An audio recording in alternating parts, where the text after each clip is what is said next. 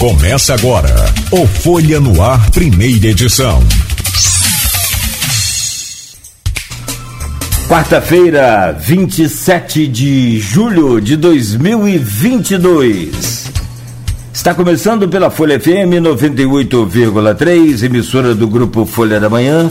Mais um Folha no Ar ao vivo. Brinquei com o Antônio já para trazer o seu bom dia que é o nosso convidado hoje, Antunes, como eu já disse, anunciei, jornalista e radialista, é um dos poucos né, que a gente conhece, assim como o Arnaldo também, né, e mais alguns muito poucos que conseguem unir as duas profissões com o mesmo, é, é, é como diz jogador do Flamengo, o mesmo patamar de qualidade, né, o mesmo galardão, com a mesma elegância, o que é é, muito bom. Meu caro Antunes, bom dia, seja bem-vindo. Bom dia mais uma vez, Cláudio Nogueira, Carlos Alberto, Arnaldo Neto, meu querido amigo Arnaldo Neto. É, os Titãs têm Arnaldo Antunes, aqui tem Arnaldo e Antunes, apesar do ciúme de um outro Arnaldo, né? Que, é, outro Arnaldo e Antunes, que meu querido irmão Arnaldo Garcia também, a gente costuma fazer essa brincadeira, né? Os titãs do rádio, Arnaldo e Antunes. É, bom dia aos ouvintes da Folha FM 98,3. Peço licença para dar também um bom dia aos ouvintes da Rádio Continental de Campos AM 1470. 1270. É, como é que eu pude errar isso? 1270 AM. É, que foi, na verdade, a minha gênese no rádio, né? É, eu vou para o restante de toda a minha vida, é, que eu não sei se vai ser breve ou se vai ser longo, eu espero que seja longo, é, vou carregar com muito carinho esses dois nomes no meu coração, Continental e Folha. Foi pela Continental que eu entrei no universo da comunicação, através do Arnaldo Garcia, e a Folha da Manhã foi, sem dúvida, é, assim, o que me catapultou para ser mais conhecido nesse universo. Bom dia a todos, bom dia aos ouvintes do Folha no Ar. E a gente está aqui para falar sobre todos esses assuntos. É, no intervalo eu conto a gênese desse, desse alto de página da Folha da Manhã, mas só no intervalo que eu posso contar. É, é só no intervalo. Meu caro Arnaldo Neto, bom dia, bem-vindo mais uma vez, como sempre digo, honrado e feliz com sua presença nessa bancada. Desculpa. Bom dia, Nogueira, bom dia, meu amigo Antunes Cleiton. Sabe que Antunes é meu amigo de faculdade, né? Apesar de ter entrado no mundo da comunicação quase quando eu nasci, nós somos parceiros de faculdade. Mas também para compensar, ele já concluiu. Eu estou arrastando uma matéria. Então, tem essa diferença aí no mundo do, do, acadêmico, pelo menos. Disse que ele era muito comportado na turma, né? Éramos todos muito quietos, todos muito tranquilos. Uma turma bem, uma turma bem tranquila. Tem né? foto, eu levei um serrote para a sala de aula. Era alguma. Não, é porque foi coincidência. Eu fui à casa da minha mãe, o meu serrote estava emprestado. Eu morava próximo da faculdade. Não deu tempo, eu tinha, acho que tinha trabalho, prova no dia. Eu fui levando o serrote para a sala de aula. Aquela criançada lá. Aí tem falando... foto, é, é, não, é, é, Douglas, né? Eu com o serrote no pescoço de Douglas, aquela coisa, brincadeira de, de faculdade, de sala de aula. Mas e lá se vão 10 anos. 10 anos. e lá se vão 10 anos. Bom dia, sobretudo também aos nossos ouvintes da Folha FM. É, Antunes vai participar hoje com a gente, vai falar um pouco desses bastidores de notícias, sabe, Nogueira? Eu quero falar um pouco sobre, rapidamente, botar até o Antunes na conversa também, esse caso chocante, né, pais e tal, cara. Isso é, mexe muito com a gente e o pior é que a gente tem acesso a algumas imagens, a algumas coisas.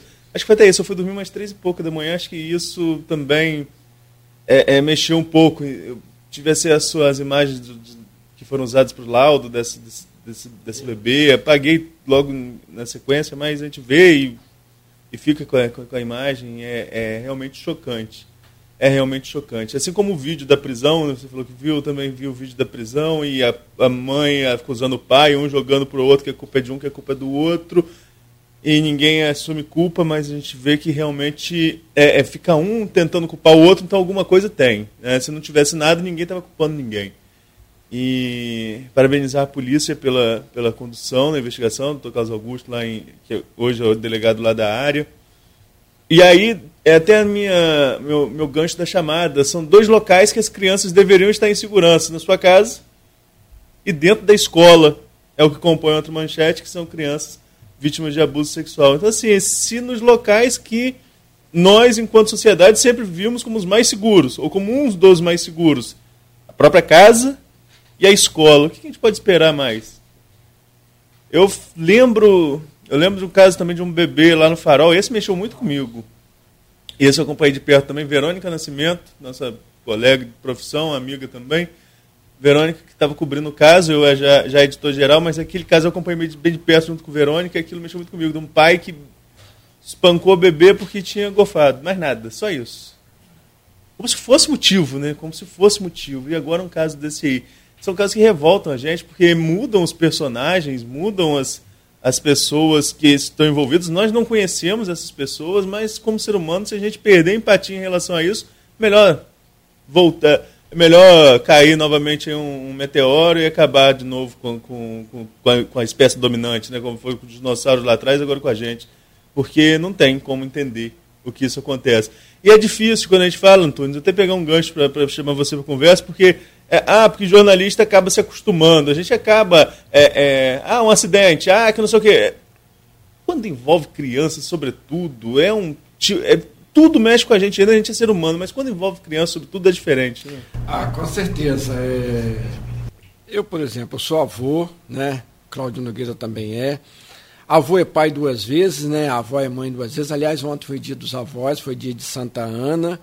É, então, a, é um dia um instante especial para a gente lembrar das nossas relações com os nossos avós e também com os nossos netos.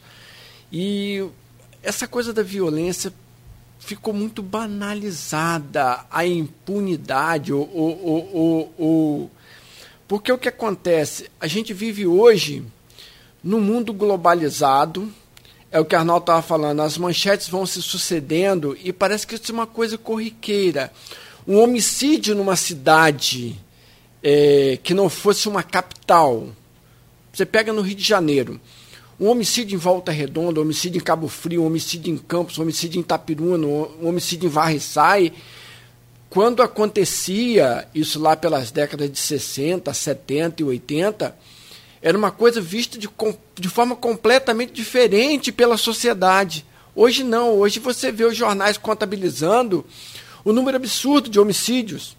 E a gente vê violência contra a mulher, violência contra a criança, espancamento, morte de criança dentro de casa. A casa que deveria ser, como o Arnaldo está colocando muito bem, é o berço dessa paz, dessa tranquilidade, da gestão de uma vida em harmonia para a criança, a própria escola também, a gente vê aí essa situação do professor, é um negócio lamentável. E a gente não, e essa coisa de que o jornalista vê a coisa é, de forma pasteurizada, de uma forma comum. Não é assim. Jornalista também tem sensibilidade, tem aqueles dias, e eu conheço muitas histórias é, é, de colegas nossos que passaram por situações é, como essa, situações de vivenciar algumas coisas que trouxeram mal-estar. Você não pode colocar uma manchete dessa no jornal e ficar da mesma maneira depois e, e, e levar o restante daquele dia levar o dia seguinte da mesma maneira. Mas, infelizmente, nós temos hoje uma sociedade. Você tem grupo de WhatsApp para mostrar violência. Né? Você falou no WhatsApp, né? Eu fiz uma, uma, um gestual aqui de queda de braço, que o WhatsApp virou uma queda de braço. nada contra. A queda de braço é bonita, é uma, é, é uma coisa bonita. Mas a queda de braço sem regra, uma queda de braço sem comportamento ético é uma coisa feia. Então o grupo de WhatsApp virou isso, virou uma praça de guerra. Você tem grupo de WhatsApp especializado em mandar notícias de notícias, mandar, mandar notícias policiais. É uma coisa profundamente lamentável. A gente não aguenta mais isso. A manchete ela é necessária, porque a, a, a, infelizmente o jornalismo não pode sair desse, dessa vida, apesar, não pode sair de mostrar esse mundo cão, apesar de poder sim evitar mostrar algumas coisas desnecessárias, mesmo com aquela manchete, isso é, é, é interessante colocar, mas é preciso que essa sociedade se volte com um olhar diferente. Eu costumo dizer que eu estou tentando ser católico, porque ser católico é muito difícil. Ser católico não é uma coisa fácil. Ser cristão não é uma coisa fácil. Não é só chegar domingo, botar o bumbum na igreja, ficar lá uma hora esperando o padre dar a benção e ir embora, não. Ser católico, ser cristão, é uma coisa muito difícil, é uma coisa muito complexa. Porque ser católico é, é, é, é diferente do que ser católico, evangélico de IBGE.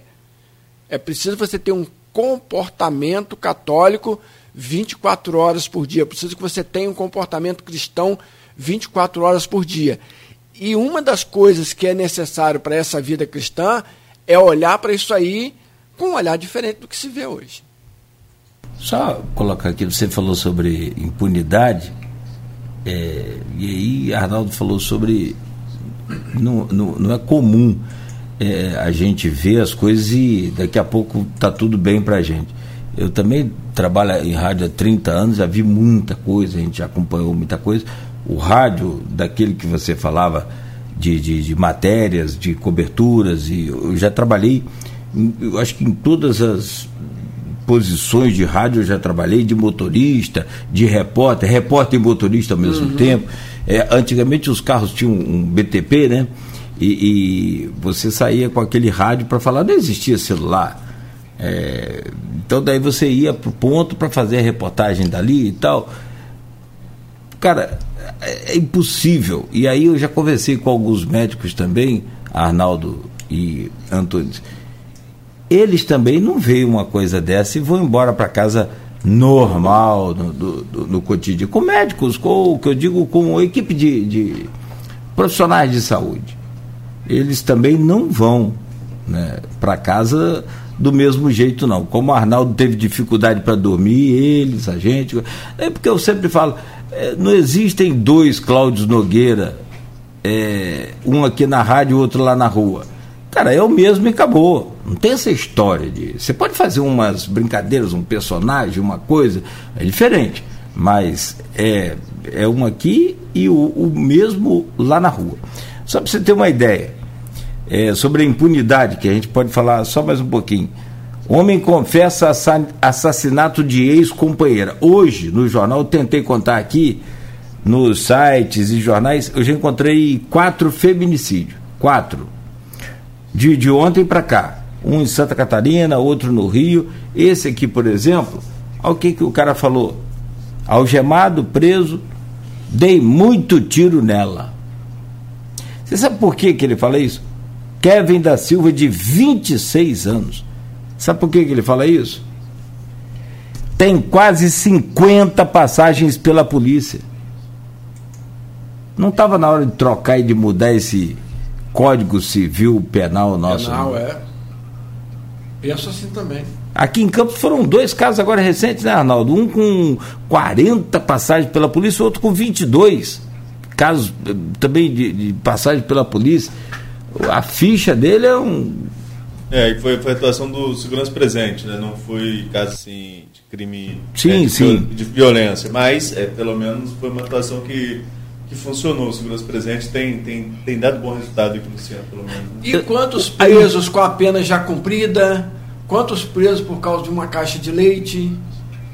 Aí você vê, o, o, essa, essa, essa impunidade, na minha opinião, ela é uma mola que não só ejeta não só que e, e, assim faz crescer a violência, como sustenta também qualquer outro tipo de, de combate. Porque você fala, o cara tá aqui, eu dei muito tiro nela, aí você foi, vai ver 50 passagens pela polícia. Por que tanta passagem pela polícia e não está preso? A gente sabe de pessoas que cumpriram a pena e estão à espera de uma alvará de soltura e estão lá, continuam recluso. Tem pessoas presas, a gente sabe, vê e mexe, a gente é, é, acompanha, sobretudo na, na, na, na imprensa do, do, dos grandes centros, pessoas presas porque roubaram no supermercado uma caixa de leite, um, um também. Um pacote. Está errado, tá errado também. exatamente. Eu também não estou não, não defendendo, não, é. não, é. Enfim. Mas vamos uma, lá e venhamos cá. Exatamente. Como é que funciona o cara isso? que tira uma lata de leite do sub, uma, uma, caixa de leite do supermercado é uma coisa. O cara que tira a vida de uma, de uma pessoa é outra. De uma criança. É... Exatamente. Não se tira a vida de ninguém. Ninguém tem o direito de tirar a vida de ninguém. A, a verdade é essa. É lamentável. É o cristianismo. É, é o que eu estou falando. Ser cristão não é ser cristão é um movimento que você tem que fazer todo dia. Ser católico, ser evangélico, independente do credo que se professa, é um movimento que você tem que fazer todos os dias. E é difícil, com os erros que a gente tem, com as atitudes incoerentes que a gente tem, com a vida desregrada que a gente às vezes leva e leva mesmo.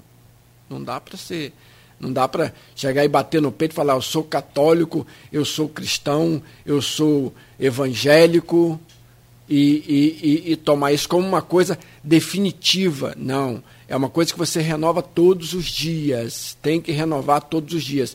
É, cristão de IBGE é uma coisa, cristão de verdade é outra.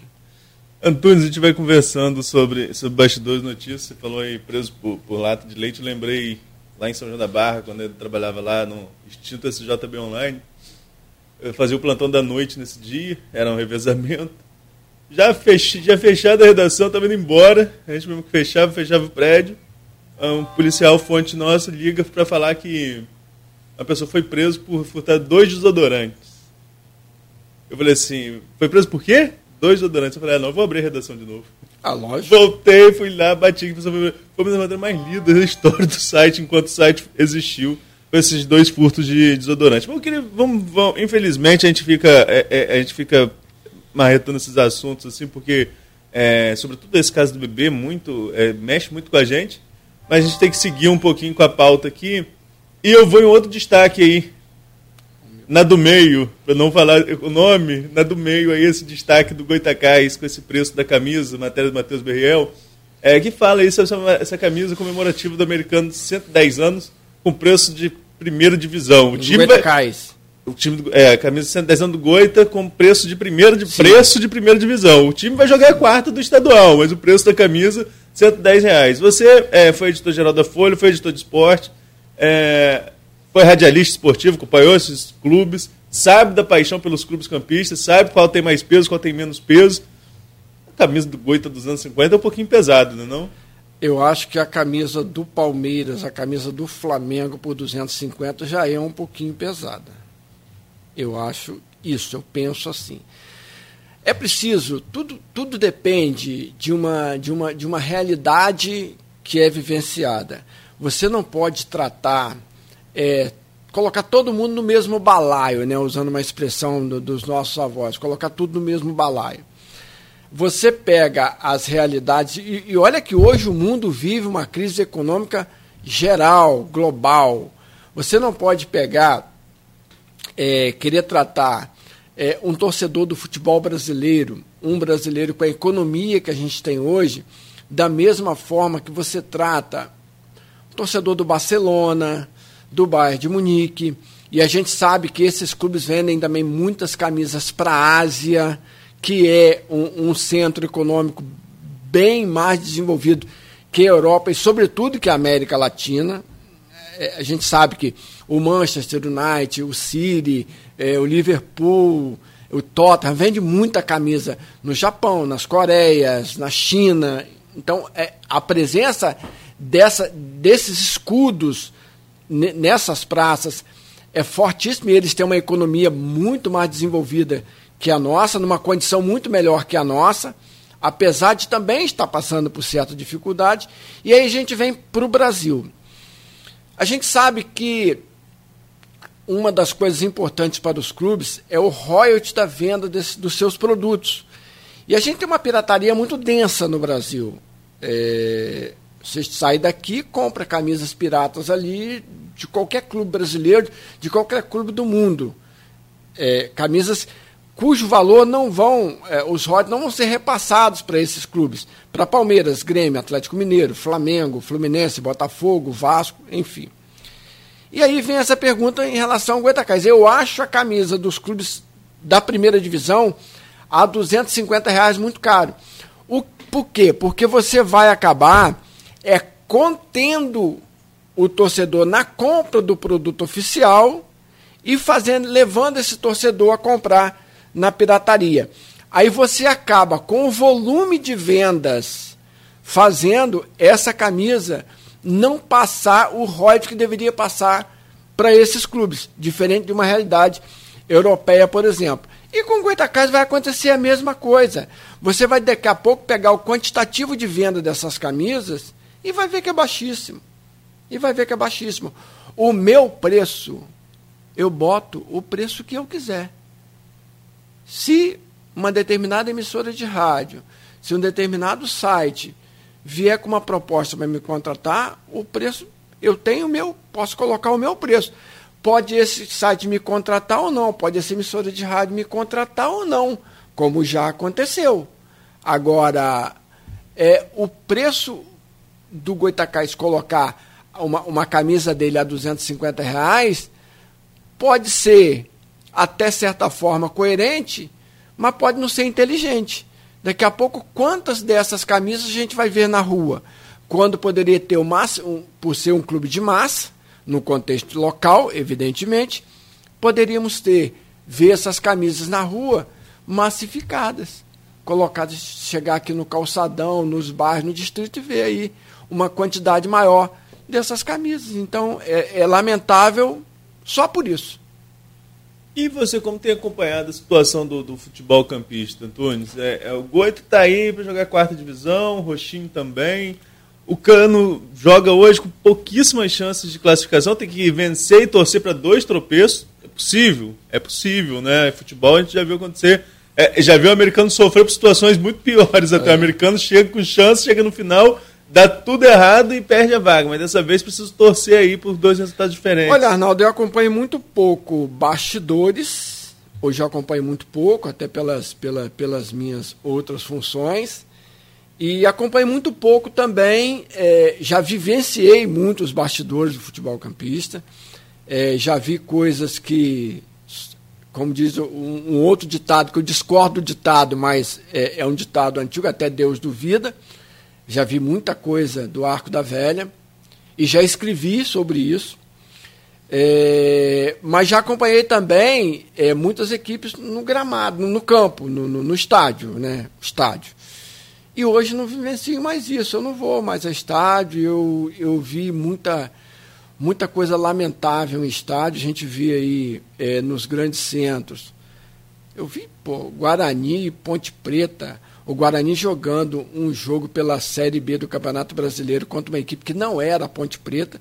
As equipes, as torcidas marcaram uma praça de guerra no centro de Campinas, quando nem o clássico estava sendo jogado, e virou uma praça de guerra, um monte, uma, centenas de pessoas feridas, a polícia de Campinas toda mobilizada para conter briga de torcida, que eu acho que não é torcida, são verdadeiros vândalos, são gangues e a gente vê isso também, às vezes, aqui no nosso contexto, é lógico, numa proporção menor, até porque o futebol tem uma o nosso futebol tem uma, uma proporção menor, tem o público numa proporção menor.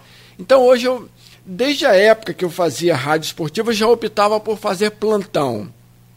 Já optava por fazer plantão. Eu gostava mais de ficar no estúdio acompanhando, é, é, até por ser arredia as viagens, eu não gostava essas viagens. Cláudio Nogueira fez muito. Rapaz, domingo, o jogo começava. Era 5 horas que começava o futebol, não era 4 como é agora. O jogo começava 5 horas. Aí você chega no Maracanã, 3 horas da tarde, é uma belezinha. Maracanã, na beira do campo, Zico jogando, Roberto Dinamite, ou Romário e Bebeto. Era uma delícia, Bismarck, né? É, Nélio, a, a, a belezinha, né? Ah, lindo. Aí, 5 horas da tarde, começa o jogo, você está ali na, a um metro do gramado do Maracanã. Que delícia, vendo Flamengo e Vasco. Aí o tempo vira, começa a chover. Seu tênis vira uma sopa. Sua calça encharcada. Bom, você tá você não levou, você não levou um agasalho. Aí o tempo esfria. Aí acaba o jogo. Para sair do Maracanã, o jogo começou às 5, termina às 7 se correr tudo bem, se não tiver uma briga. Aí você sai do Maracanã lá quase 9 horas, todo molhado, com fome, embarca no carro da rádio. Deixa eu usar uma expressão bem chula aqui, bem, bem, bem machista mesmo. Com cinco machos, mais quatro machos, um motorista, dois repórteres, um locutor e um comentarista. Aí vem cinco machos molhados dentro do carro, o vidro levantado. Aquela época os carros não tinham ar-condicionado é, é, como são hoje. Cláudio Nogueira tá rindo aqui, mas tá morrendo de rir. Já passou por isso. Isso é muito sofrimento. Aí, quando chegava na hoje ponte. Hoje eu não trabalho, hoje Quando eu chegava na ponte Rio Niterói, já era 10 horas da noite, não é isso? Tô errado? Tô errado? Você só errou numa coisa. O quê? Quando a rádio não tinha carro, a gente alugava os carros. É verdade. E aí, amigo? Eu vou, eu vou poder contar essa depois. Quando você estava na ponte Rio Niterói, eu já estava na minha casa já tinha, já tinha acabado a transmissão há 200 é, anos. Desgaste. Eu já estava em Desgaste. casa, vendo televisão, lendo meu livro, tomando é. minha canja, quietinho. Porque eu estava no plantão. Então, desde a época que eu fazia rádio esportivo, já optava por plantão. E olha que o plantão na minha época, deixa eu só finalizar para Nogueira contar isso. Pode ficar a, a, a estrela que as, é você. As odisseias dele. O meu plantão, Arnaldo Neto, não era na internet como é hoje, não. Eram três motorrádios ligados Carlos Alberto pegou, meu amigo Carlos Alberto que está aqui conosco. É, três rádios motorrádio, motorrádio, sempre, fio ligado, aquilo chiava. E você tinha que ficar fazendo tabelinha. Eu tabelava com a Mário Lírio, que era da nossa querida Rádio Cultura. Tabelava às vezes com o nosso querido Carlinho Manhães, fazia Carlinho Manhães da difusora. Não, os plantonistas. Ah, os plantonistas. Os plantonistas. E tabelava às vezes com o meu querido irmão Ricardo Silva na difusora. Então a gente pegava o telefone, e não era celular, ligava, e aí, tem notícia do, do, do, Cruzeiro lá com o Fluminense, tem notícia do Inter lá com o Botafogo, porque não tinha internet, era uma chiadeira doida. E você tinha que dar a loteria esportiva, que era sagrada, tinha que dar a loteria esportiva, tinha que anunciar todos os resultados em tempo real de loteria esportiva. Aí você pegava a loteria esportiva com CRB e CSA, Arapiraca e não sei quem, pegava a loteria esportiva com Uberaba e Uberlândia, é, o RB e Uberaba. Então era complicado, era muito complicado, era muito complicado. E na Rádio Globo tinha Jário de Souza, né, o Tiriri Tiriri, que era fantástico na Rádio Globo do Rio de Janeiro. Depois veio o Maurício Menezes, falecido Maurício Menezes, que fez a, a, a, também o plantão esportivo. Então, o meu plantão, pensa num rádio AM, ondas curtas, chiando, e você tendo que ouvir aquilo ali e passar para o seu ouvinte quase que o tempo real que tem hoje Quando tinha ondas curtas ainda era melhor. É. Você pegava era ondas médias. É, ondas médias. Da, na, na, na, na, difusora Carlinhos Manhães usava um transglober é. volvulado. O bicho pegava até gripe. É. Muito bom, muito bom. Muito bom. Não, sobre a historinha rapidinho, você falou de carro, eu me lembrei, eu comecei a rir aqui. Você falou de Arnaldo Garcia, eu me lembrei de é, Fernando Antônio e figurinha, a Luiz Parente. Luiz Parente. Eu não sei se foi Arnaldo ou Fernando, eles arrumaram um amigo, o Neto, que tinha um Lada. Você lembra desse carro? Lembro Lada. Lada. E o cara cobrava a gasolina e mais uns 50 cruzeiros para levar a gente no Maracanã. Era o um paraíso. Era russo, era soviético o carro. Sim. Pesquisa na internet que vocês vão ver que encrenca que é aquele carro. Fomos fazer americano e Bangu. Campeonato carioca. Clássico. Sem contar isso também, né? Que era cada clássico que vocês pegavam. Qual a capital, qual a cidade, a, o, o, o local é, de referência de calor no estado do Rio para o centro de meteorologia? Bangu. Se mudou hoje eu não sei, mas sempre foi Bangu. Se existe um lugar quente, a pessoa não conheceu Bangu. Bangu é quente. Quem conhece Tapiruna pode levar um cadinho de temperatura. Quem conhece Cachoeiro Tapimirim pode estar no paraíso. É. Bangu é quente, Campo Grande. Vamos nós para lá rapidamente para encurtar a história. Chegando na Avenida Brasil, em Auma, o carro soltou a roda. O que foi isso aí, rapaz? Não, não, peraí um bocadinho, vou ver. Pum, soltou a roda. A Parente. Figurinha, como que você faz isso? Vou até encurtar. Para finalizar, conseguimos ajeitar a roda, veio o cara do reboque para poder rebocar, que você não pode ficar na Avenida Brasil de jeito. O cara aparece do nada. É. É 250 para rebocar. Aí figurinha olhou e falou: tá vendo? Aí você falou os cinco machos. Ele falou: Você tá vendo esses cinco machos aqui? Não tem 50 reais se juntar os cinco. Consertamos a roda. Ainda fomos lá para dentro de A1, eu e Arnaldo Garcia. Mas no final da história fizemos o jogo do Bangu e americano. Acho que o resultado é o que menos importa aqui nessa história, provavelmente eu, eu não me lembro. Na volta o carro é, nos deu a felicidade de, de soltar a roda aqui é, na Serrinha de novo. Soltou a mesma roda, soltou de novo. Mas aí a gente já estava chegando, o final da história foi esse. Mas para completar, rapaz, fomos blindados, né? Fomos é, brindados, fomos presenteados, né? Melhor dizendo, com a blitz da Polícia Civil ali em Casimiro de Abreu. E o carro estava irregular.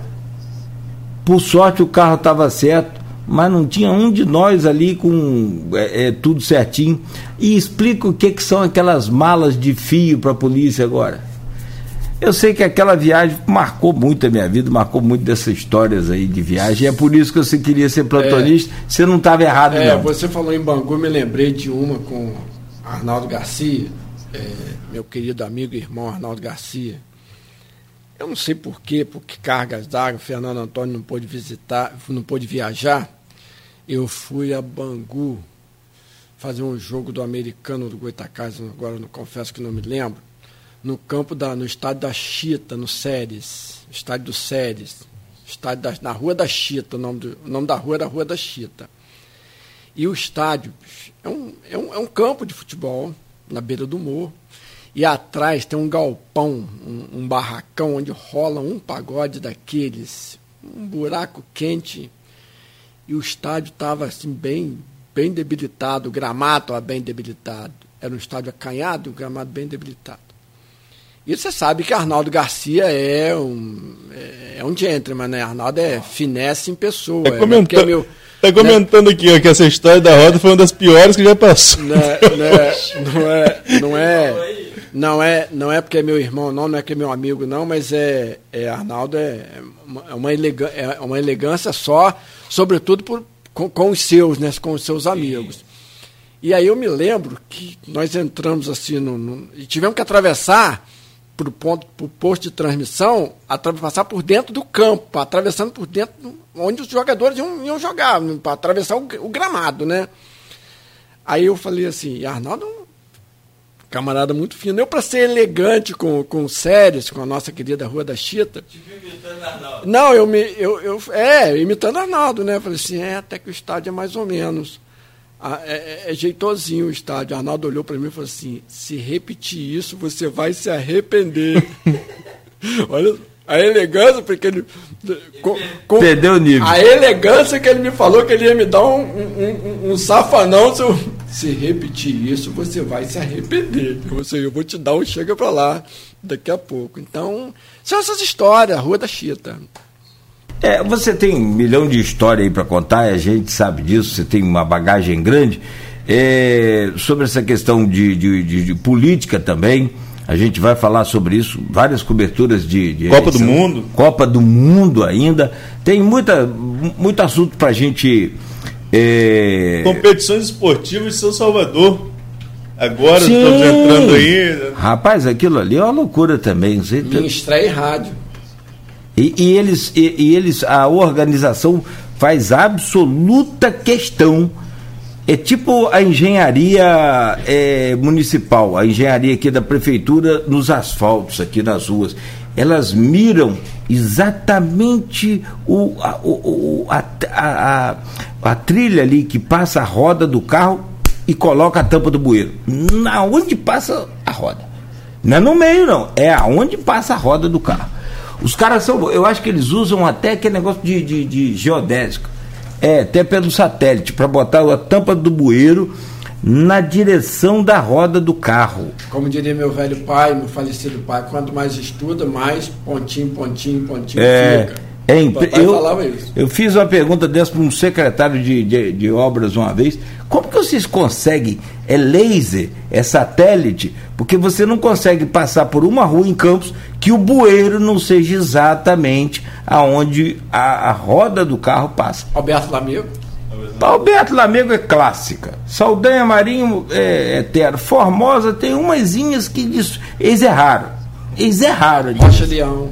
Rocha Leão também. Em frente ao Nolasco ali. Todas elas têm o bueiro exatamente né, aonde passa a roda do carro. É impressionante. Então, a gente fala sobre essas questões aí de, de, de, de desse, dessa, dessa corrida também de São Salvador, que eles colocam a caixa de som, todo o PA voltado, direcionado exatamente para o palanque onde é transmitido as corridas pelas rádios e TV. Os caras são precisos. Precisos. Precisos. É pra, não, a, a organização da prova ciclística do Padroeiro, a organização da prova ciclística do Santíssimo Salvador em Campos, desde que eu comecei o rádio, em 6 de agosto de 1992, trabalha para atrapalhar as transmissões das emissoras de rádio.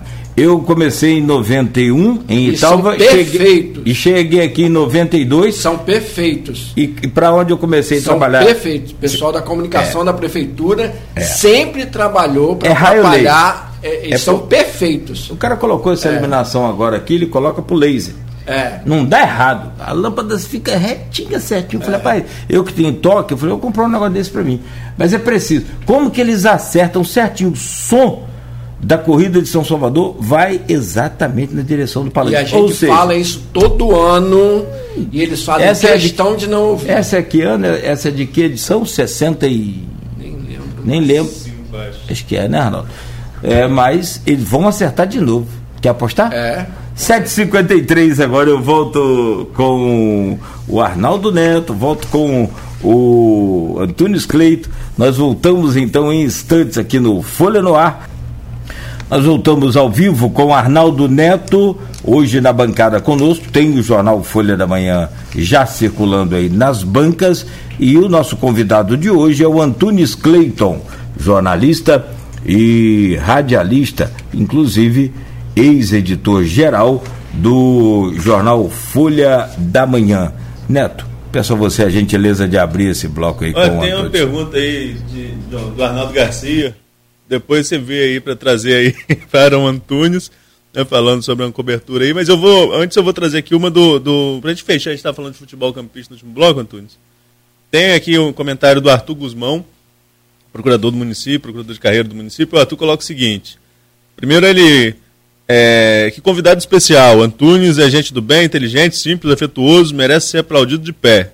E depois ele, ele, coloca o seguinte: qual a análise do entrevistado sobre futebol campista? Falávamos sobre isso. É, inclusive, eu queria que você falasse, você deve ter acompanhado ali a época que a prefeitura ainda podia injetar dinheiro no futebol de campos. Isso ajudou, de certa forma, só naquele momento e não deixou legado nenhum. E aí ele vai para uma paixão sua também. Qual a situação do querido Rio Branco? Tu é um amigão, é um, é um companheiro fantástico. Saudade do pai do Arthur, doutor Geraldo Guzmão, médico, figura carinho, um sorriso. É, trabalhou muito tempo com meu pai no Hospital Ferreira Machado. É, futebol campista, vamos começar. Futebol campista. É, eu vejo futebol de campista pagou um preço muito grande. É o que, que a gente está vendo aqui. Eu falei no início da Rádio Continental. Quando entrei na Rádio Continental em 1992, numa prova ciclística, aliás, minha primeira experiência com rádio foi aqui em Campos foi numa prova ciclística do Padroeiro do Santíssimo Salvador em 92. E o que, que era a Rádio Continental? Era um, uma, uma emissora de rádio AM e só isso, nada mais. A coisa foi evoluindo, a tecnologia foi chegando e nós estamos aqui diante de um, um estúdio da mesma emissora, da mesma rádio, lógico, com outro nome, em FM e transmitida para o mundo todo em diversas plataformas. Por quê? Por conta da modernização, por conta da evolução, por conta de acompanhar os avanços tecnológicos do seu tempo. E o futebol campista paga um preço caro pela falta de modernização, pela falta de um pensamento é, mais avançado em relação a isso.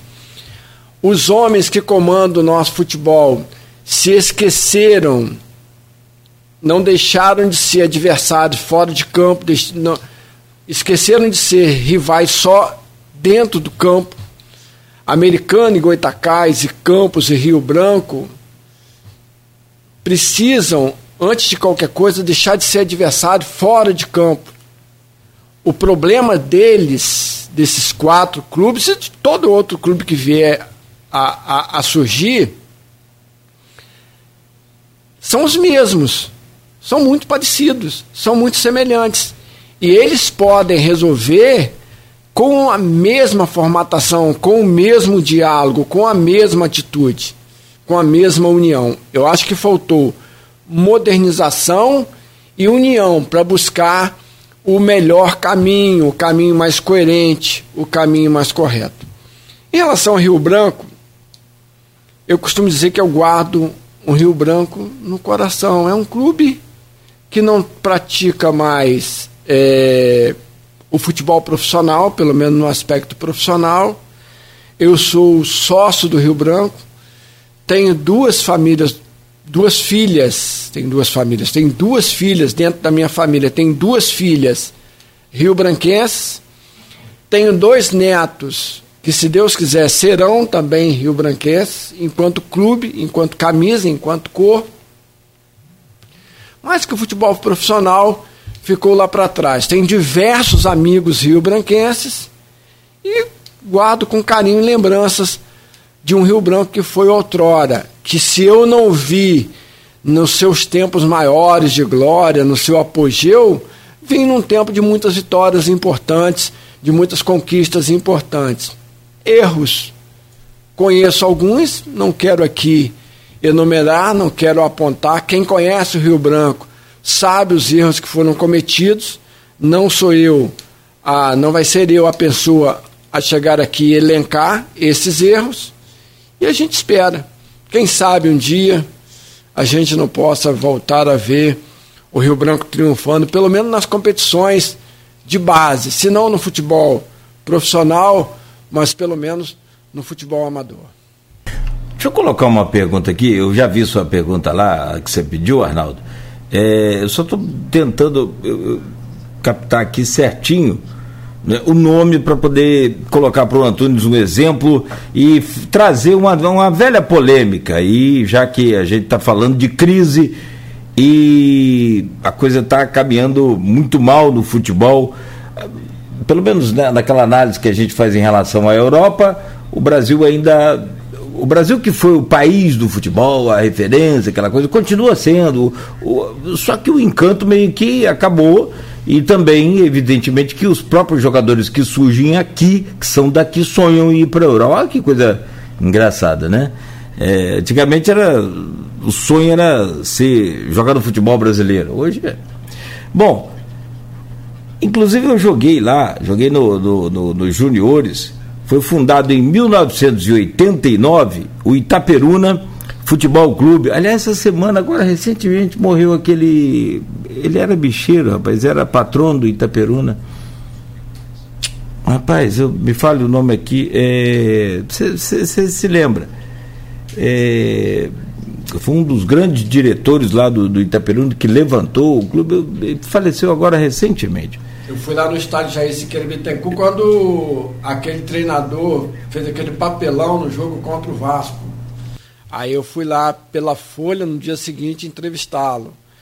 Camarada, é, esqueci o nome do treinador, se irritou com a arbitragem, tirou a calça e atravessou o campo. Eu estava lá, sem tava calça. Lá. Estádio Jair Siqueira Bittencourt. Fui no dia seguinte. É é, foi notícia nacional aquilo, o Vasco estava jogando lá.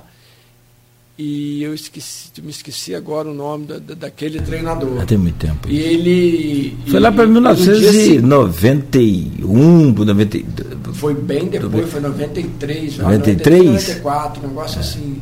E eu fui lá fazer uma reportagem com ele no dia seguinte. Foi, foi, foi notícia nacional, aquela lamentável situação. Ainda pagou para ver aquilo, né? É. Mas o clube tem origem é, na fusão de três times. O Porto Alegre, que é onde é o, Jair de Siqueira Bittencourt, era, né, que agora acabou. Uhum. Ah, na verdade, quando eu, cheguei a treinar lá, eu já estava vindo para Niterói, aquela bairro ali da chegada de Itaperuna, do cemitério. Tinha um estádio ali que estava aproveitando o morro para fazer as arquibancadas, e isso tem muitos anos. Unidos Atlético Clube e Comércio Indústria Atlético Clube. Então foram três times que daí surgiu o Itaperuna e que foi sucesso porque chegou à primeira divisão. A minha pergunta é: a, a polêmica, Americano, Goitacás e Rio Branco. Não sei se, não sei se Roxim também, pode ser, podemos colocar os quatro e fazer um grande, um potente clube de, de futebol, clube, clube de futebol. Não, porque você.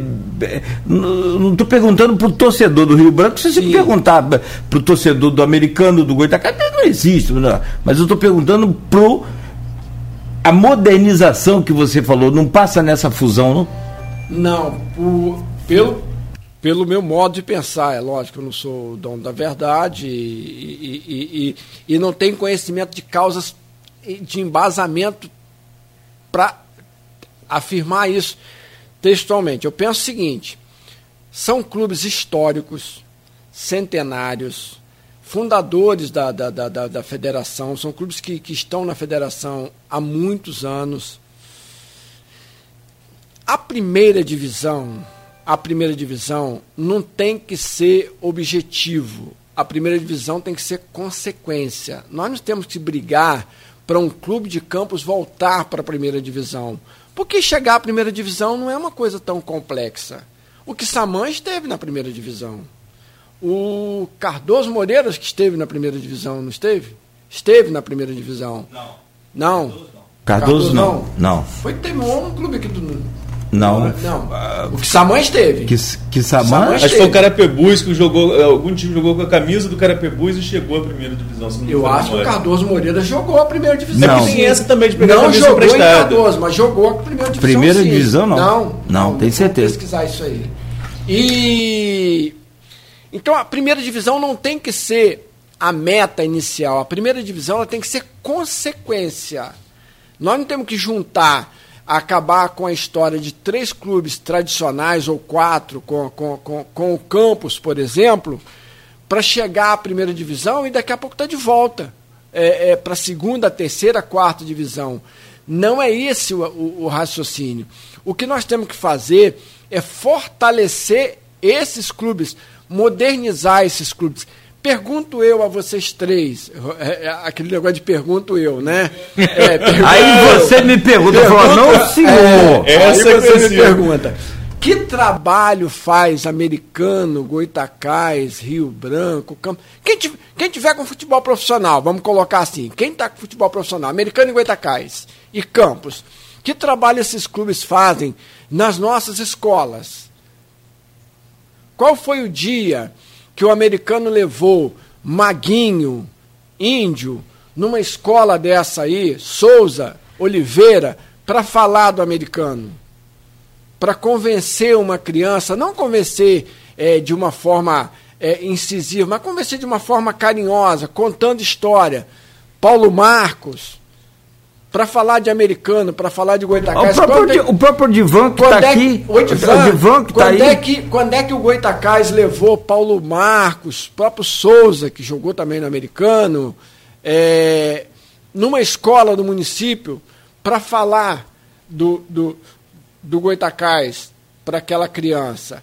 Qual é, é o, o, o souvenir, é, o lápis, a caneta que o Goitacás preparou, um caderno para entregar para aquela criança, para aquela criança tomar carinho. Você sabe que uma criança ganha uma bicicleta com um cilindro Fluminense, com a capa de cilindro Fluminense, e ela vira Fluminense. Ela vira Flamengo, ela, é, é, ela ganha qualquer souvenir ainda na terra idade, com 5, 6, 7 anos, ela, ela passa a torcer por aquele clube. Ainda mais com três, quatro ex-jogadores contando história, falando das conquistas, falando do que é o, o, o que é o americano, que é o Rio Branco, que é o Campos. E a gente não vê isso. Quando é que se preparou é, com monitoramento, com segurança, com estratégia, uma ida de 20, 30 alunos até 13, 14 anos é, no estádio para ver um jogo do Goitacás, para ver um jogo do americano.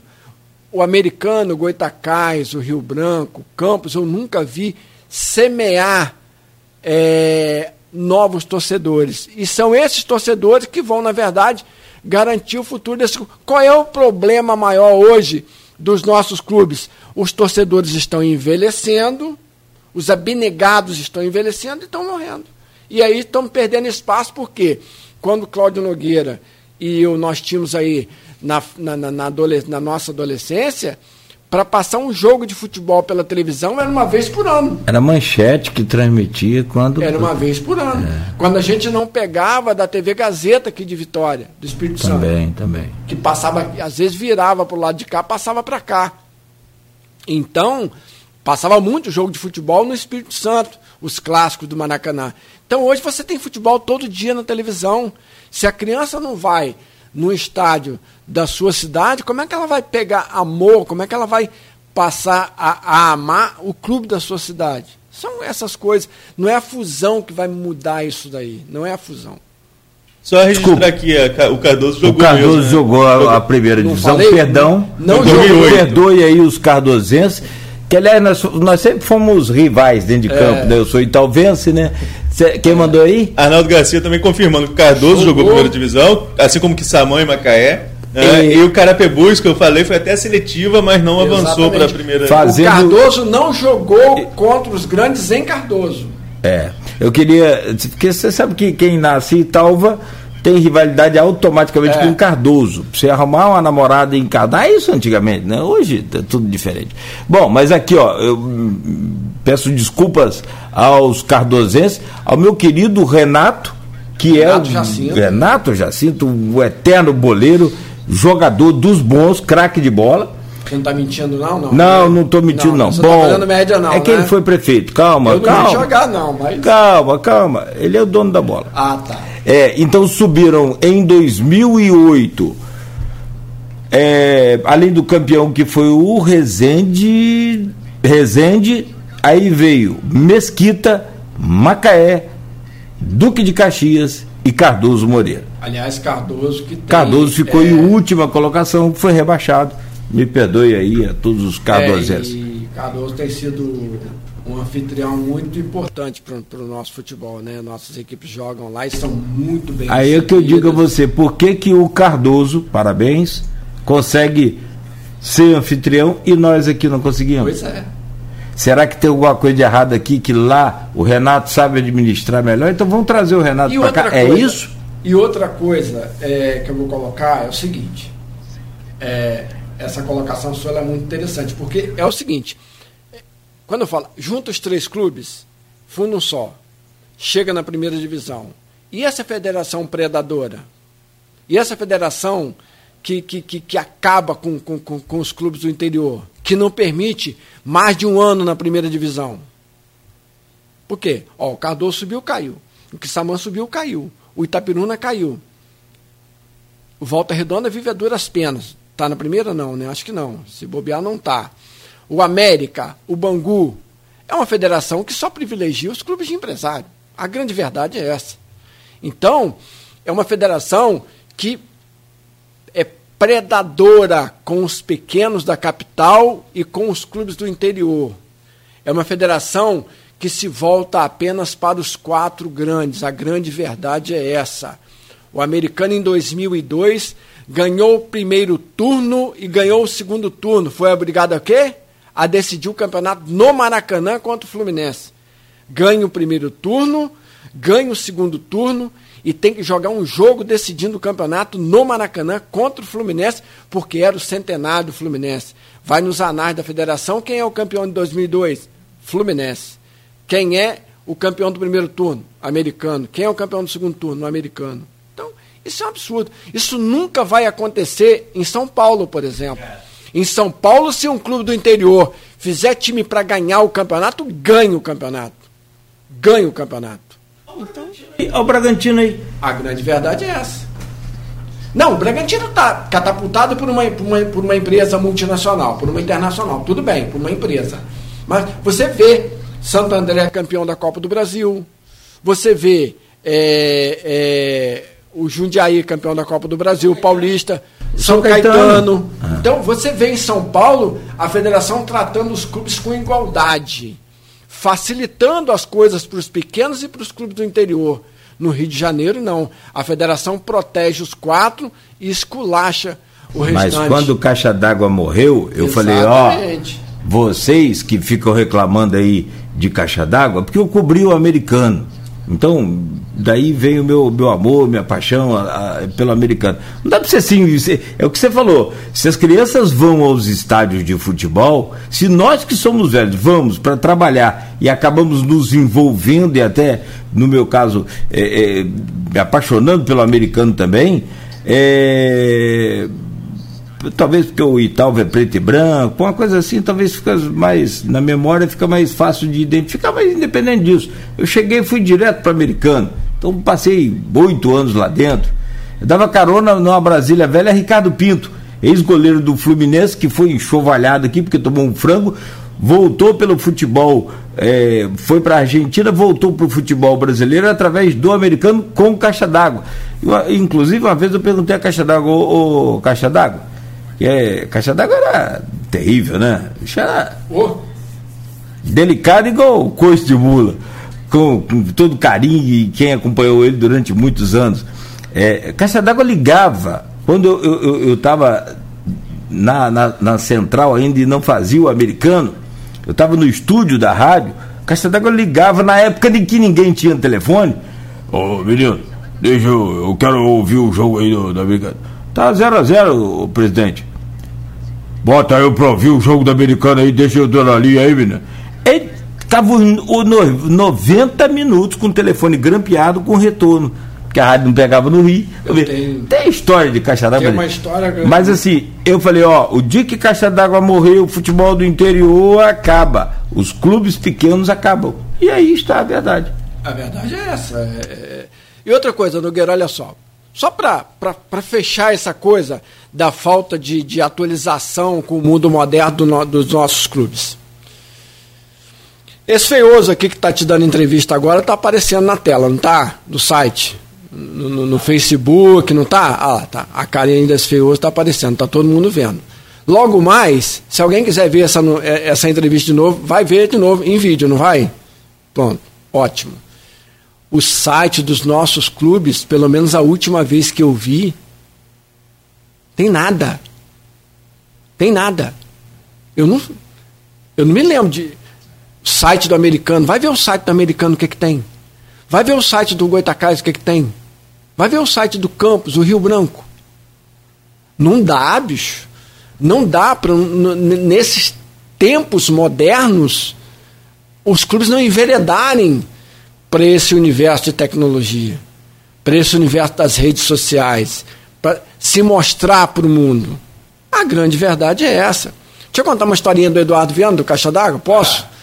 É, eu, bem recente ainda em rádio, né, bastante, é, ainda inexperiente em algumas realidades, jogo no americano no Godofredo Cruz, falou em BTP, nesse dia acho que foi com BTP.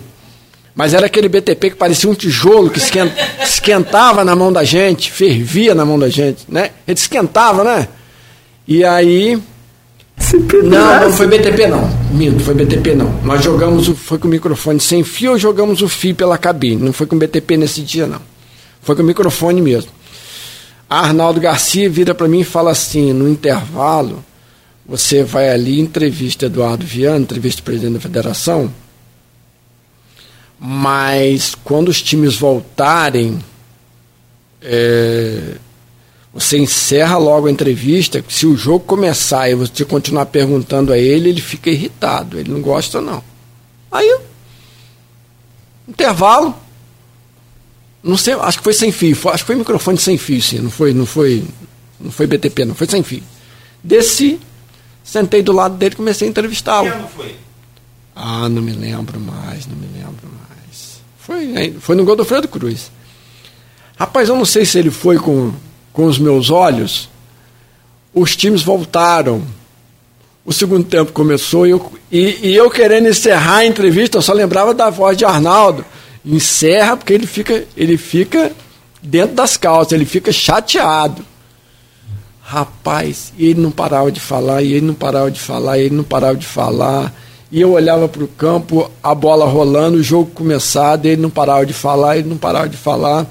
Então foi mais ou menos assim. Eu fui com essa recomendação, acabei conseguindo entrevistá-la por pelo menos uns quatro minutos com a bola rolando depois que o segundo tempo começou.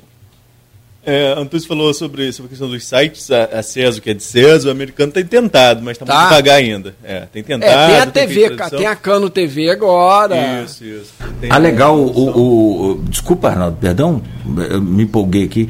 Pode falar? Não, não. É, o, o americano lançou a marca do americano. Ah. Tem um negócio vazando aí. Já. É, eu não sei se é aqui. Desculpa. É, esse microfone é muito dedo duro.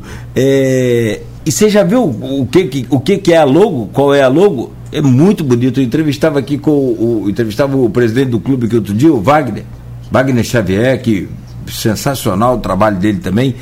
É justamente aquela cobertura da social, aqueles arcos da cobertura da social. Ficou muito bonita logo, bem descolado e que inclusive será revivida lá no novo estádio. Tá aí um outro grande problema né, do americano, no meu ponto de vista. Perder esse estádio aqui, perder essa identidade com o torcedor aqui próximo e essa novela que se arrasta em relação ao novo CT e com o estádio lá distante, mas lá em Guarulhos. É uma outra novela. Assim como aqui a, a, a Rua do Gás, o Antônio falava isso, todo mundo tem que jogar em Cardoso, o estádio da Rua do Gás toda vez tem problema para liberação. Então, assim... Eu acho que a, a, a, localização do estádio lá não, não é problema. O problema ali é, é o acesso que ainda não está, está muito rudimentar ainda. O americano precisa melhorar aquele acesso para chegar lá. E precisa concluir, né? Gente, é. o problema ainda é o estádio. Exatamente. A obra lá, Arnaldo, é isso mesmo, precisa concluir. Faltam 25%, já tem três terços da obra pronta. Eu ainda não estive lá. falta, um, falta um quarto Você da. Já, teve lá? já. Falta um quarto da obra já tive. Você sabe o que, que a empresa faz hoje? Segundo o presidente falou aqui. É, tem um buraquinho lá no muro, vai lá, tapa o buraquinho.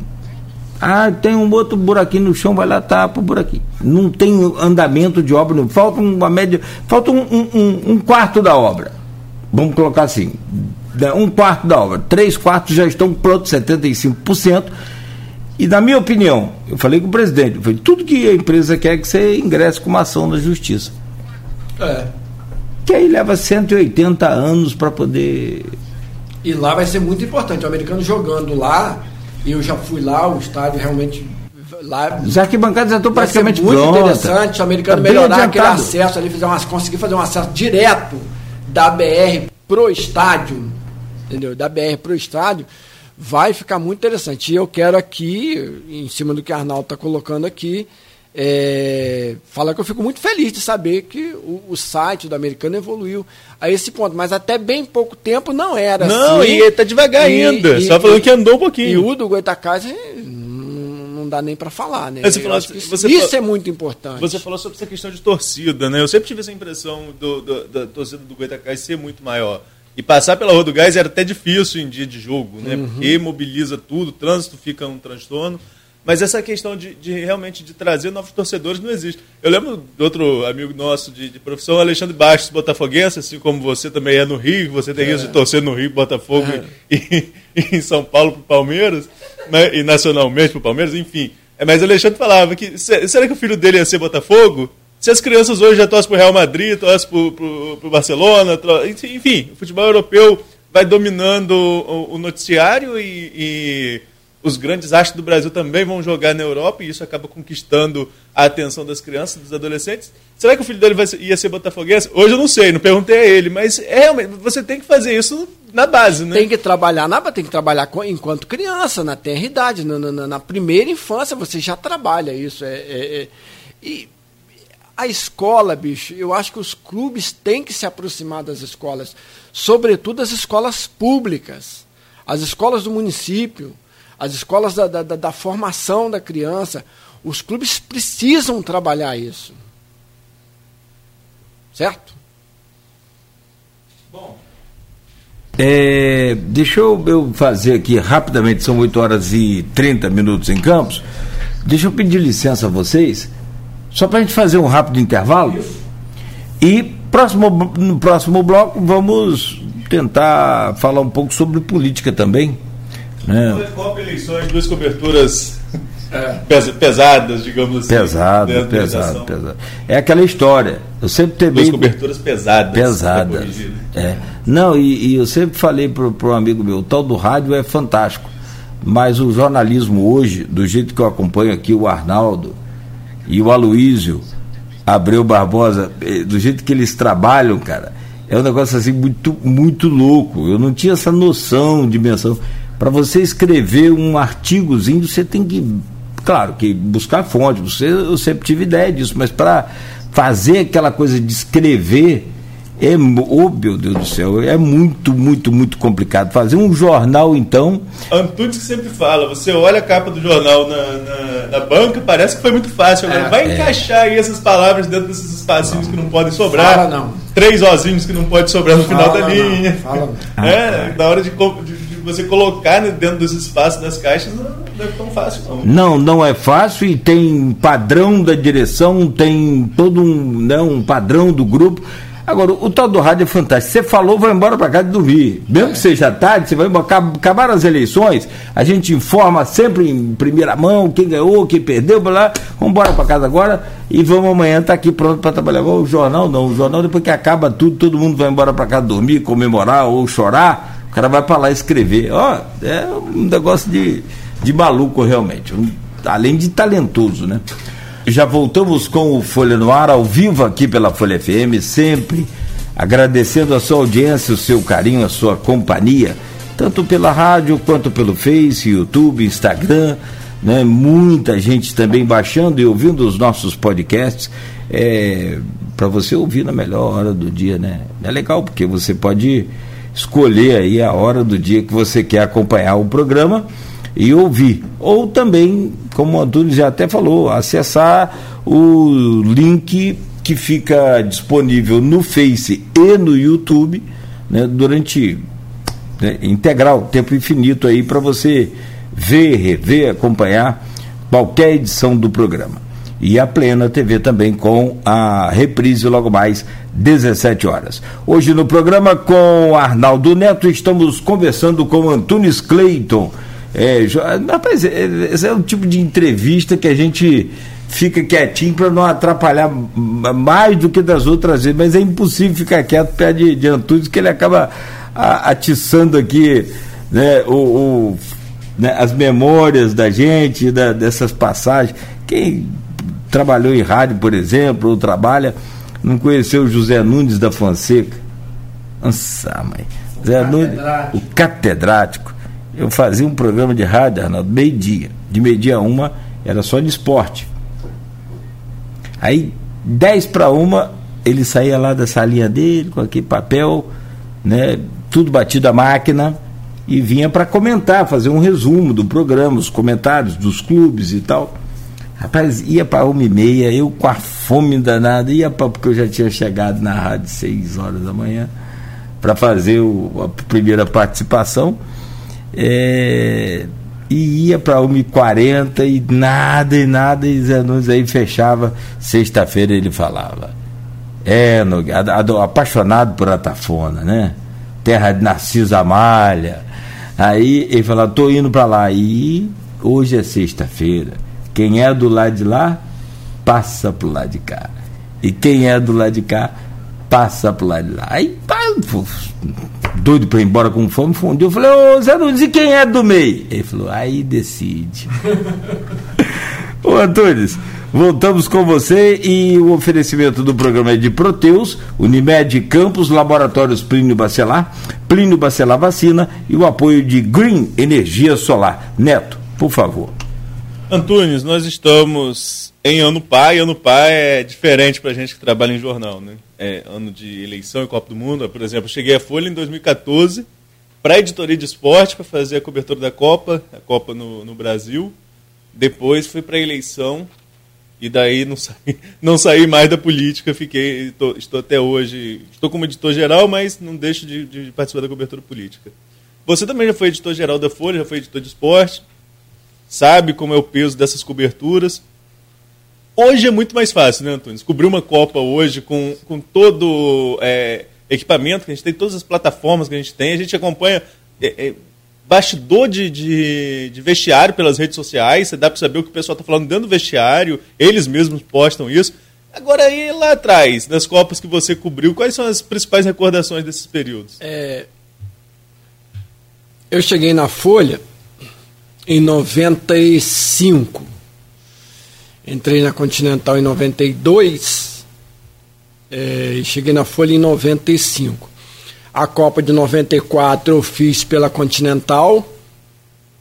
Eu me lembro que a TV Planície, que era do Grupo Folha, em 94, ela retransmitia o SBT, Canal 8, retransmitia o SBT, e o SBT transmitiu a Copa de 94. Então tinha uma, uma exibição dos jogos num telão lá no restaurante Pagode, em Guarulhos, e vinha o pessoal do SBT, da, da direção Rio do SBT, e depois nós fazíamos a cobertura da festa na Pelinca, na Copa de 94, quando o Brasil ganhou a Copa dos Estados Unidos. Isso, 94. Em 95 eu vou para a Folha, em 96 tem a Olimpíada de Atlanta, nos Estados Unidos, também. Aí vem 98. Na Copa de 98 eu já estava na Folha da Manhã.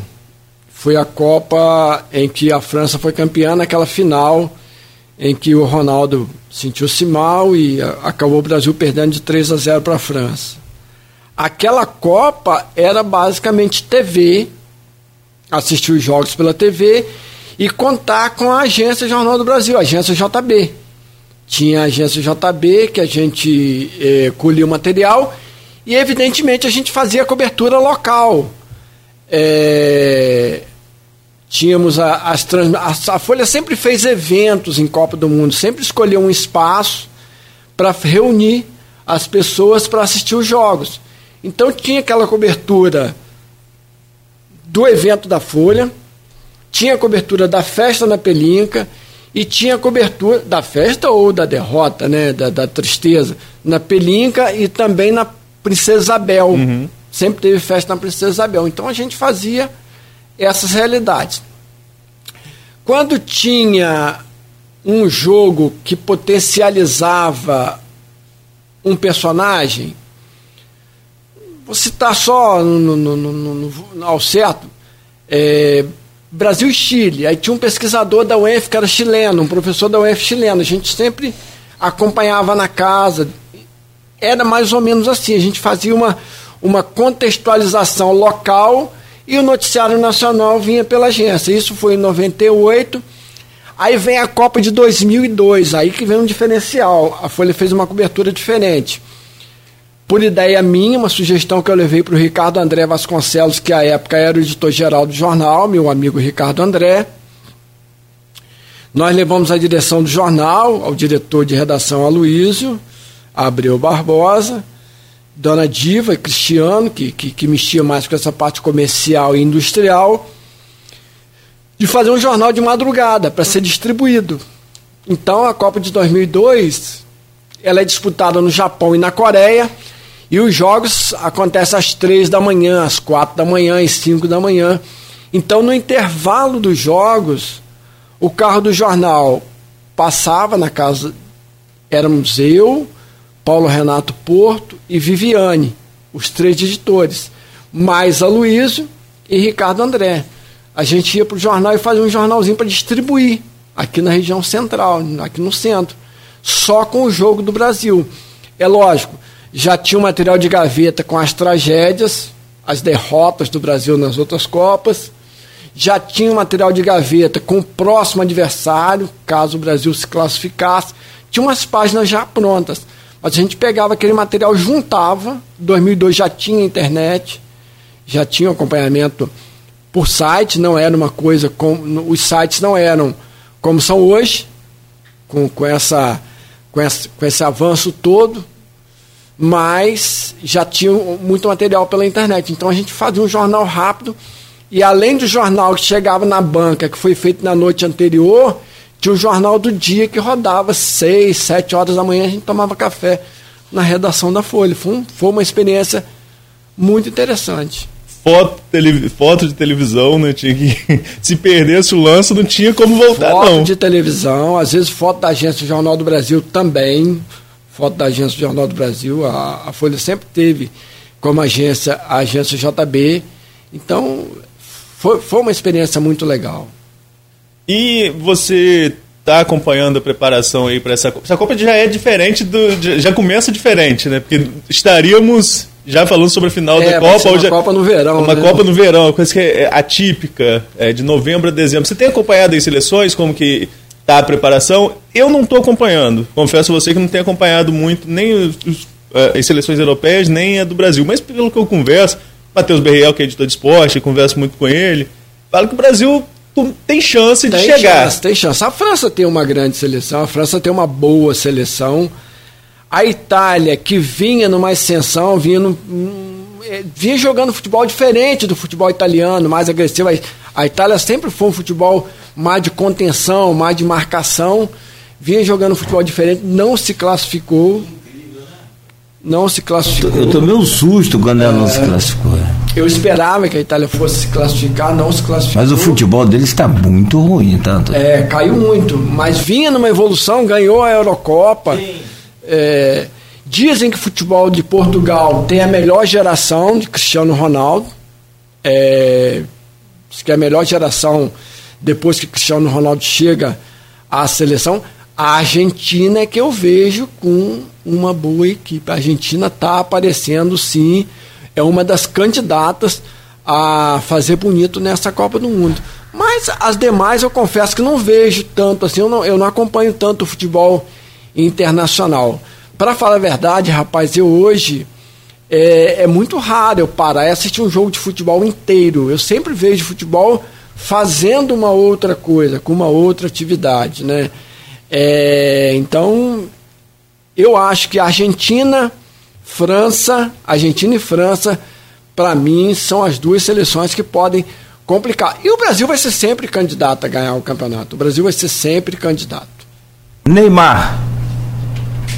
Você acha que pode ser a Copa do Mundo dele? Ou... Se ele pensar mais na Copa do Mundo do que no cabelo dele, entendeu? Eu esse pergunto é, da Silvana Venâncio esse Ah, é, da Silvana. É isso mesmo, eu vi, justo, justo. Esse Não é sei se é a mesma, o mesmo sentido, mas era, era automático aqui eu te perguntar É, sobre se o? Neymar é, é, seria o diferencial da seleção brasileira, né? Mas Olha aí, peguei então a. É, ficou no eu- meu subconsciente, mas eu acho que, que, que, que é. eu particularmente não gosto do, do- da, do- da personalidade dele. Do futebol, é, sim. um menino de 30 anos. Rapaz, olha só. Ah, eu tô aqui, tá, aqui dentro da minha bolsa tá uma, uma revista especial, a revista Placá dos 40 anos da derrota de 82. E a gente via naquela seleção é, jogadores mais preocupados em ah, não ganhou. Eu sei que não ganhou. Eu sei que não ganhou. Mas eram jogadores mais preocupados com a seleção brasileira, jogadores mais preocupados. é, Hoje a gente vê os jogadores de futebol na multidão e isolados. Cara, aquela seleção foi a seleção do. o time do, dos sonhos. É, ma- mas hoje a gente vê, Cláudio, é, o, o jogador de futebol hoje no meio da multidão e solitários. Naquela época, eu vou contar uma coisa aqui, quem, quem me falou, e a gente sabe que isso é verdade, é, foi o Heraldo Leite, que é nosso colega de crônica e milita no Sistema Globo de Rádio. Heraldo sempre fala que os jogadores eram mais próximos dos, sobretudo dos homens de rádio. 1982. Zico está lá na Espanha para jogar a Copa do Mundo. Para ele falar com Sandra, a mulher dele, ele falava pela linha da Rádio Globo.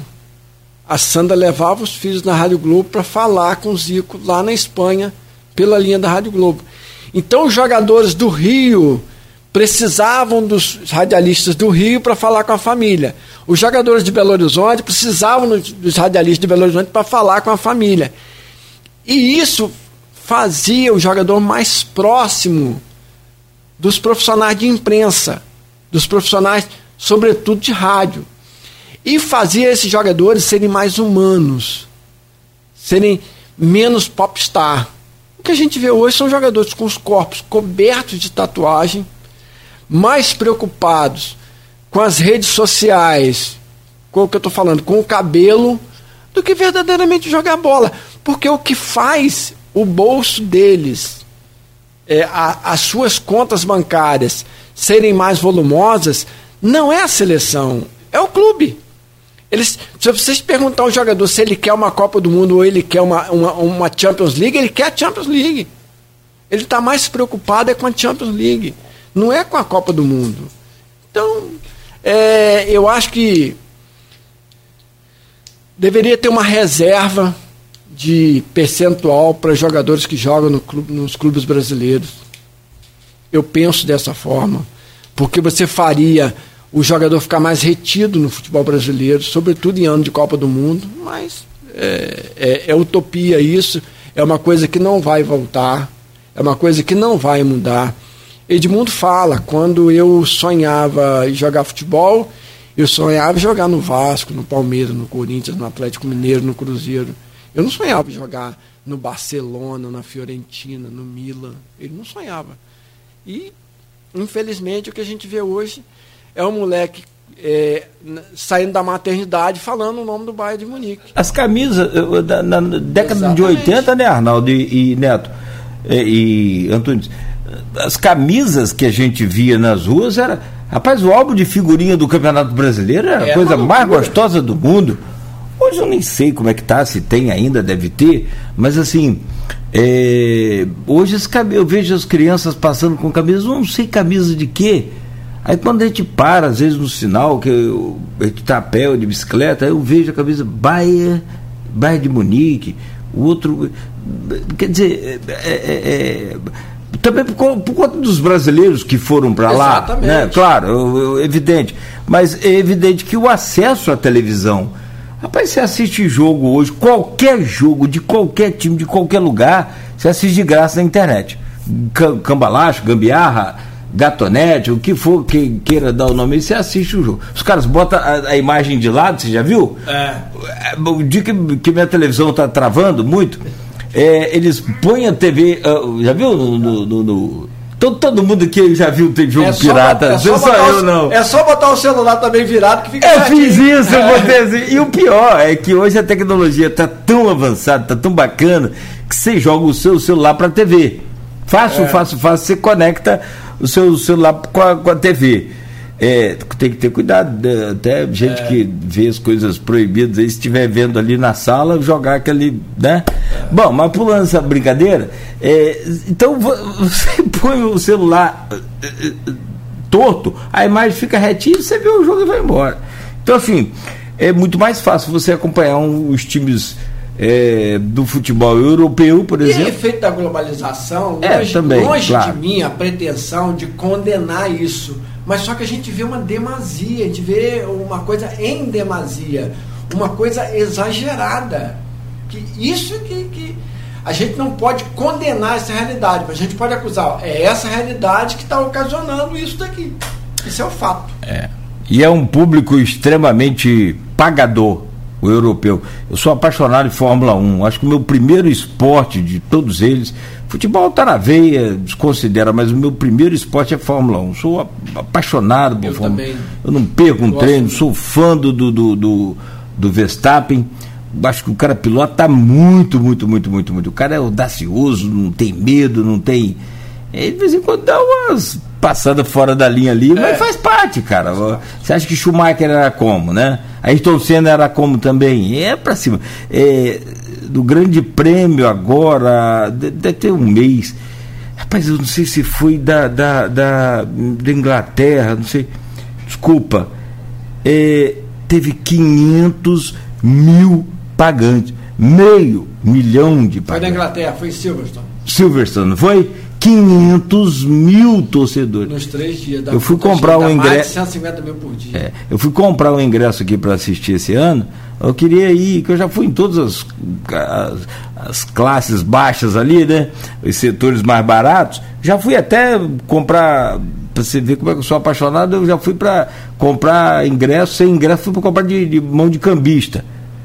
De Fórmula 1, de mão de cambista, você tem que ter muita coragem, é. não é com dinheiro só não. Comprei nos fundos da oficina lá. É, era 300, acho que eu paguei 500, até na época, setor G. Quem conhece ali o setor G é aquela reta depois do S do Sena. É a melhor parte para ficar. Que a diversão durante.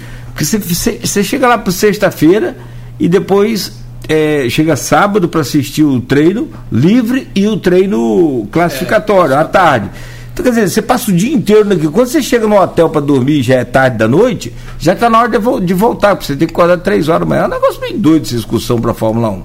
Não sei quem tem dinheiro para sair de helicóptero, de carro. É. Conclusão, é, nesse, nesse, nessa, esse é, exemplo que eu estou dando de dinheiro, é, de público pagante, o, o, futebol brasileiro também peca muito. E aí falta dinheiro para os clubes, aí falta dinheiro para investimento. É uma, isso é um ciclo, cara. É, um... é eu, eu penso o seguinte: é, os clubes precisam buscar uma saída para esse êxodo, para conter esse êxodo, para. Aí vem a discussão da liga. Essa liga não vai acontecer nunca porque os clubes não têm união para isso.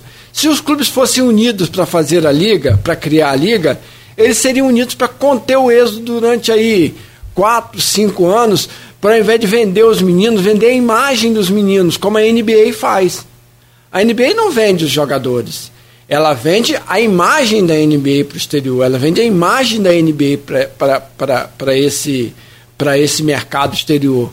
Então, mas os nossos clubes não são unidos o suficiente para isso.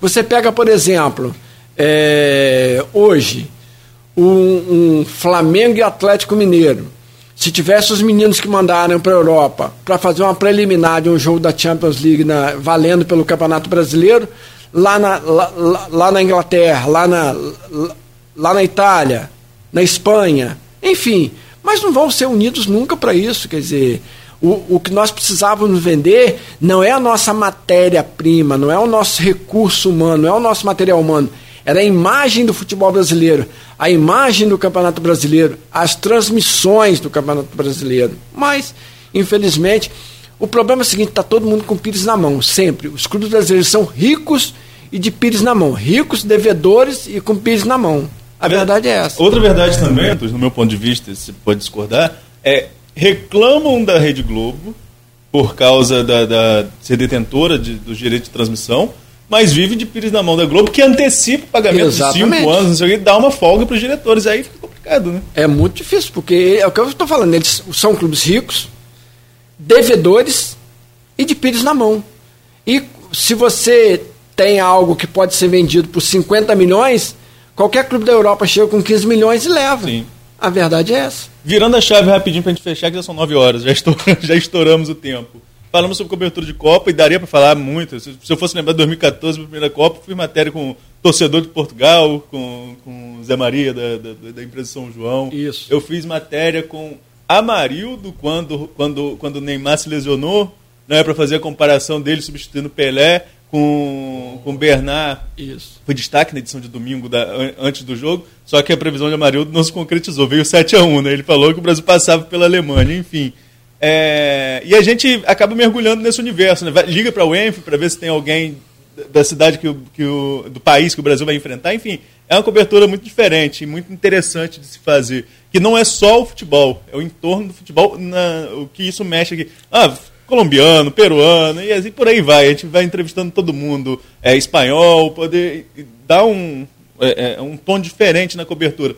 Lembro do, do, no jogo da Itália, que eu fui um pessoal que tinha uma pizzaria ali na, na Alberto Lameu, que era que, que a mulher era casada com um italiano, e aí você faz essa matéria sobre como que cada um está torcendo para a seleção, enfim, é, é, é, tem muita história se for falar de Copa do Mundo.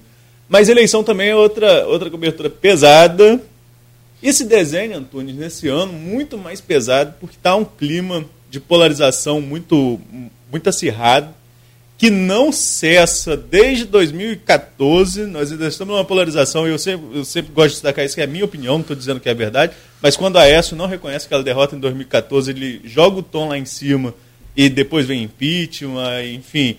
E, por fim, o Bolsonaro se elege na esteira de quem melhor personalizou o antipetismo e agora vai com um confronto com aquele que melhor representa o PT, que é Lula. Não tem como você desassociar Lula do PT.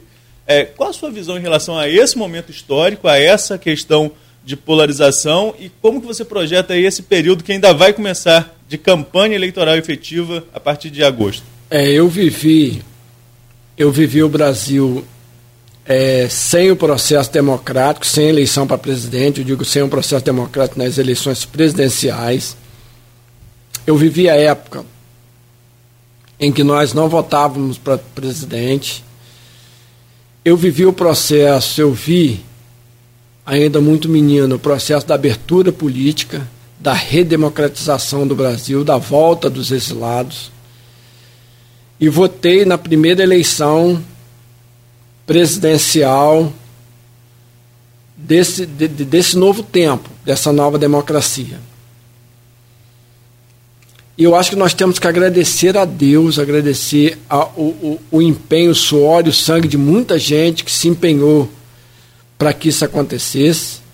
É lógico, foi um processo que se consolidou em, em muitos países da, da, da América Latina, mas eu digo a você, não votar para escolher o chefe maior do, do, do, seu país, ter esse processo de forma indireta, é uma coisa lamentável e triste. A democracia ela tem suas nuances negativas, ela tem alguns pontos que a gente não gosta de constatar, mas ainda assim é o melhor processo para a escolha dos nossos representantes, ainda é a melhor realidade.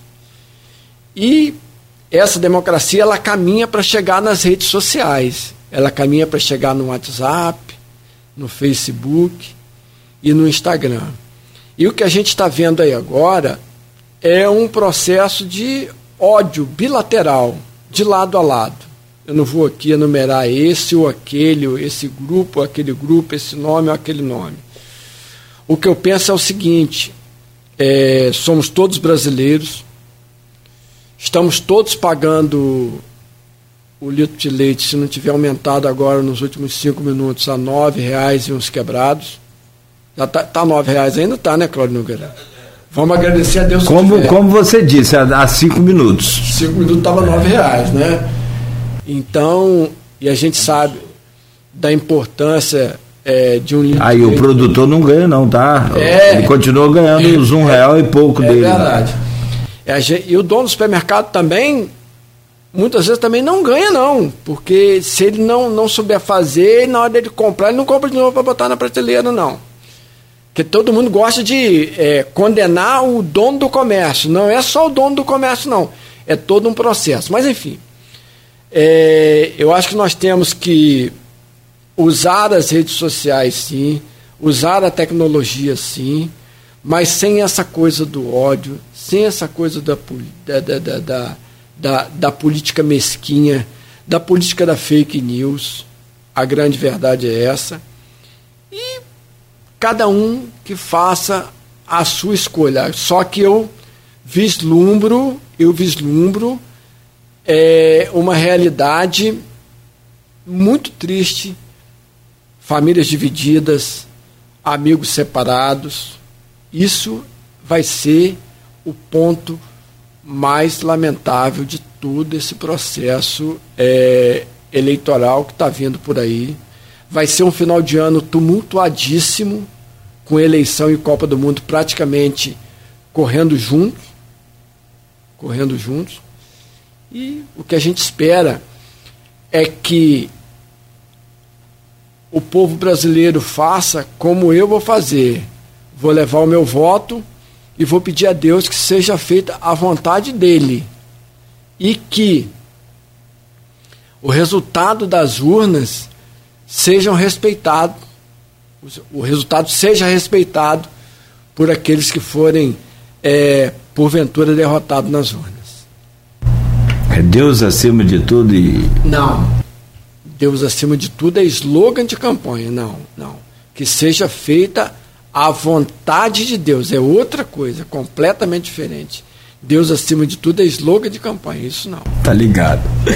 Tá bom, tô, tô brincando com você, claro, é o slogan de campanha, assim como também a camisa amarela, né?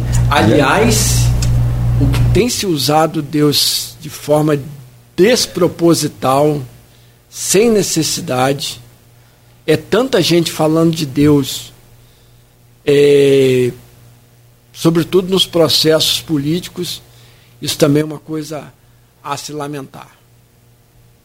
Sim, a gente brinca, mas é, é lamentável. O momento é realmente de, de, de, E nós, cabe eu acho que a nós da imprensa, se você me permite aqui, como aluno seu também, que você é professor de todos nós, não precisa ser demais. Você está quantos anos, Antônio? Eu sou mais ou menos em tudo. Eu estou com 56 anos.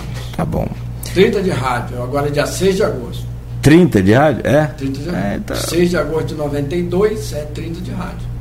É, tem 31, a gente está tá empatado aí. Então, é. nós, mas assim, é, nessa escala aí de, de proporção que você falou, acho que cabe a nós aqui do rádio, é isso. Aquele caso lá de Foz do Iguaçu, né, onde o crime que aconteceu bárbaro, onde a pessoa tirou a vida da outra por conta de político. Intolerância, né?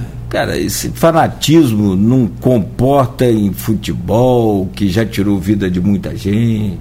Recentemente tirou a vida de um, um palmeirense, não foi? E de vez em quando vira e mexe, tem problema disso. Isso, isso, esse fanatismo não existe. Não é suportável nem em futebol, que é uma coisa que a gente ama e, e é apaixonado, quanto mais política, de estimação, político de, de, de, de estimação.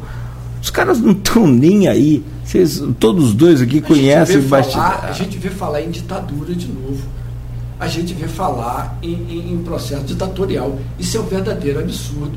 É falta de respeito com aqueles que lutaram por esse princípio que a gente tem hoje, que é da, do, do, processo democrático, do processo de se poder escolher bem ou mal, o hum. povo escolhe e o povo é soberano.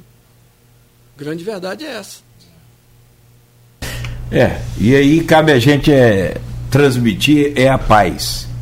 Isso. Sabe, eu acho que a gente tem que esse papel fundamental, a imprensa tem esse papel fundamental.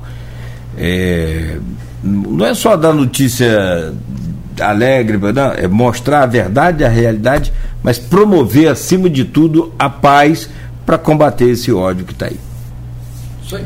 Antônio, prazer e honra muito grandes é, poder recebê-lo aqui nessa manhã. Prazer Sucesso para você. Vai lá para o nosso caderninho lá de, de, de, de, boas entrevistas, com certeza. Mais um bate-papo com também um, uma, uma cabeça pensante que a gente tem aqui e que faz as pessoas pensarem justamente sobre essa questão de política, sobre a, a fusão dos clubes e tantas coisas mais. O Fluminense que vai ser campeão brasileiro e Desculpa, eu me empolguei aqui. Não, eu, Mas que você é palmeirense, eu também tô achando que vai. Eu também não, achando não, que o Fluminense vai ser o campeão brasileiro. Não, é difícil. Eu acho que. É, eu, ah. eu, tô, eu tô, eu, pelo que eu estou vendo dos jogos, eu acho que o Fluminense tem grande chance de chegar na conquista do campeonato. E para variar, desde a máquina, nunca com timão. É. Sempre com o timinho. É verdade. É, é verdade. timinho, sempre com um time de médio para isso de porte de, de grana, dinheiro, né, com alto investimento. Xerém garante, né? Rapaz, e é aquilo que você falou, o que os europeus compram aqui fácil, o Fluminense dá de graça quase. É verdade. Prazer meu estar aqui. Prazer. No meio de amigos, Nogueira, Carlos Alberto, Ronaldo Neto. E vamos à luta. Vamos esperar para esse final de ano agitadíssimo que vem por aí. E que seja de paz. Neto, obrigado mais uma vez. Honra sempre dividir essa bancada com você. Amanhã de volta às sete da manhã.